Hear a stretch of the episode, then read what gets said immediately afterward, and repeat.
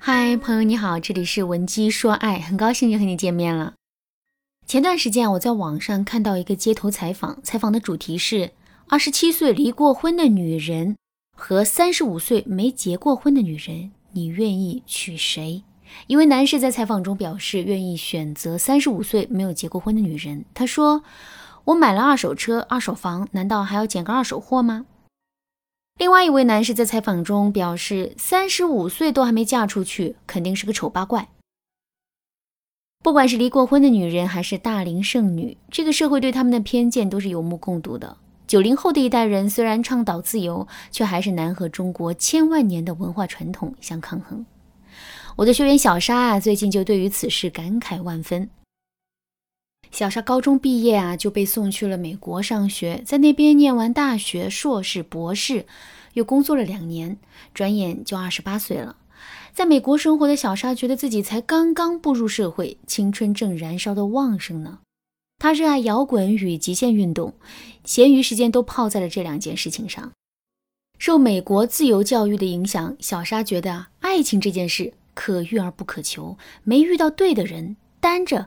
也过得很开心呐。今年因为疫情的影响，家中长辈商量后，让小沙回国安顿下来。小沙回国没几天，父母就当面锣背面鼓，开始提醒他找对象。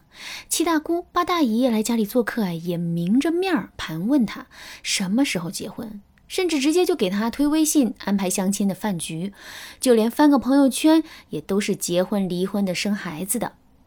他顿时就感觉到全世界好像都在关心他的下半生和下半身。小沙说：“我幸不幸福，幸不幸福，都不是我自己的事，而是家族的事，社会的事。”经过几个月的焦虑式洗脑，小沙开始怀疑自己嫁不出去了，也不知道怎么找到合适的相亲对象。为此，小沙天天失眠，去医院检查呀，竟然得了中度焦虑症。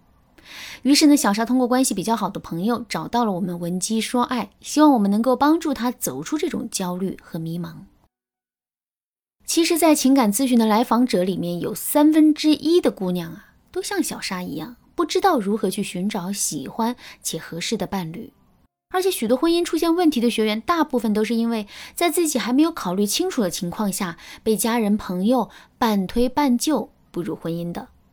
如果你也是其中一员，可以添加老师的微信文姬零九九，文姬的全拼零九九，获得专业的咨询。著名作家铁凝在年近四十岁的时候都还没有结婚，他迷茫地问冰心：“我应该去找吗？”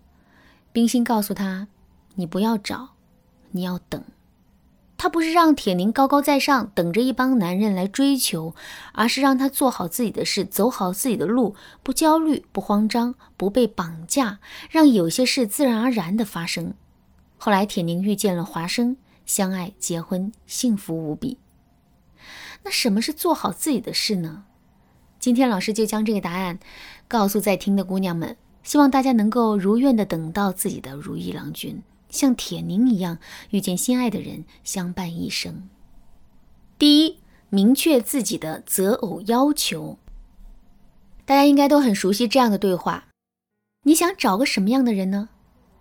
随便，我没什么要求，有眼缘就行。这样的回答看似什么都可以，其实啊，什么都不可以。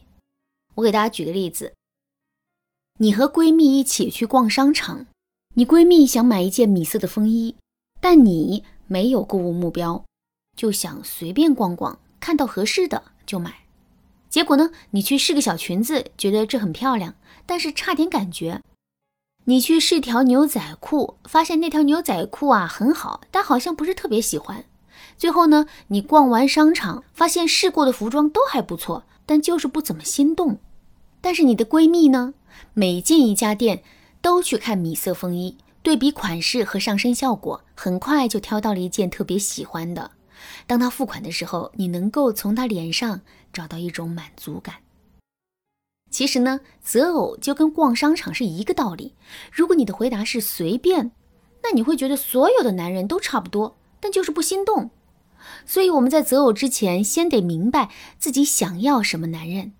现在就可以开始拿出一张纸和一支笔，在上面写你关于未来伴侣的要求。比如他的身高、体重、发型、学历、性格、家境、品性等等。这个要求啊，越具体越好，越丰富越好。如果你现在脑袋空白，可以把这张纸保留在身边。当你看电视、跟朋友聊天，或者遇到一些你看中的特质时，随时添加在上面。当然，这只是一个初步的列表，最终形成一个完全适合你的择偶标准，需要分几步，用科学的方法进行筛选和排除。如果您想了解这个方法呢，也可以联系我们。第二，建立抵御焦虑的机制。过了二十五岁，女生开始焦虑婚姻是一件很正常的事情。我们把这种焦虑划分为三个部分。第一部分是来自父母、朋友、同事的催婚，比如过节呀、回家呀、生日啊，他们总担心你过了黄金年龄就嫁不出去。第二部分是来自周遭已婚朋友圈子的压力，比如你看到周遭结婚生子的人越来越多，觉得好像就自己一个人单着，怀疑自己是不是不太正常。第三部分是来自社会的压力，看个微博，刷个抖音，随时都能出现关于婚姻的鸡零狗碎，或者情人节的恩爱甜蜜。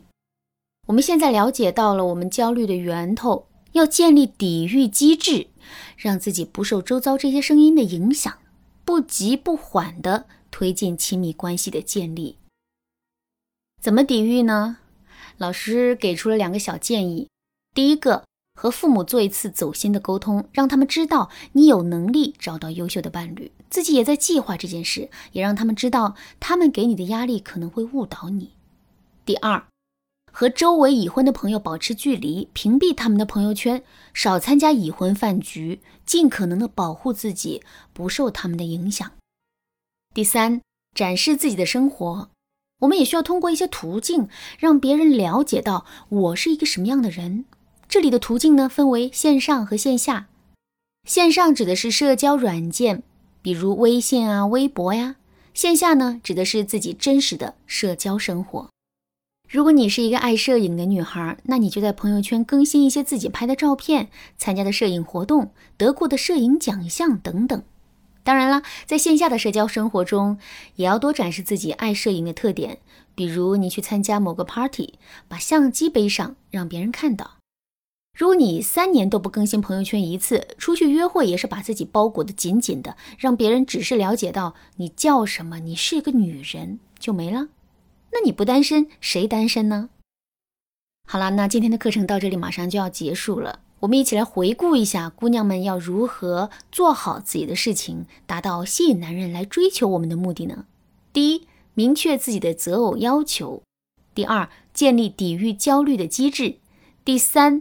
展示自己的生活，这三个办法是层层递进的。没听明白的姑娘呢，可以回头再听一遍，或者添加老师的微信文姬零零九，文姬的全拼零零九，预约一次免费的咨询。好，那今天的内容就到这里了。文姬说爱，迷茫情场，你得力的军师。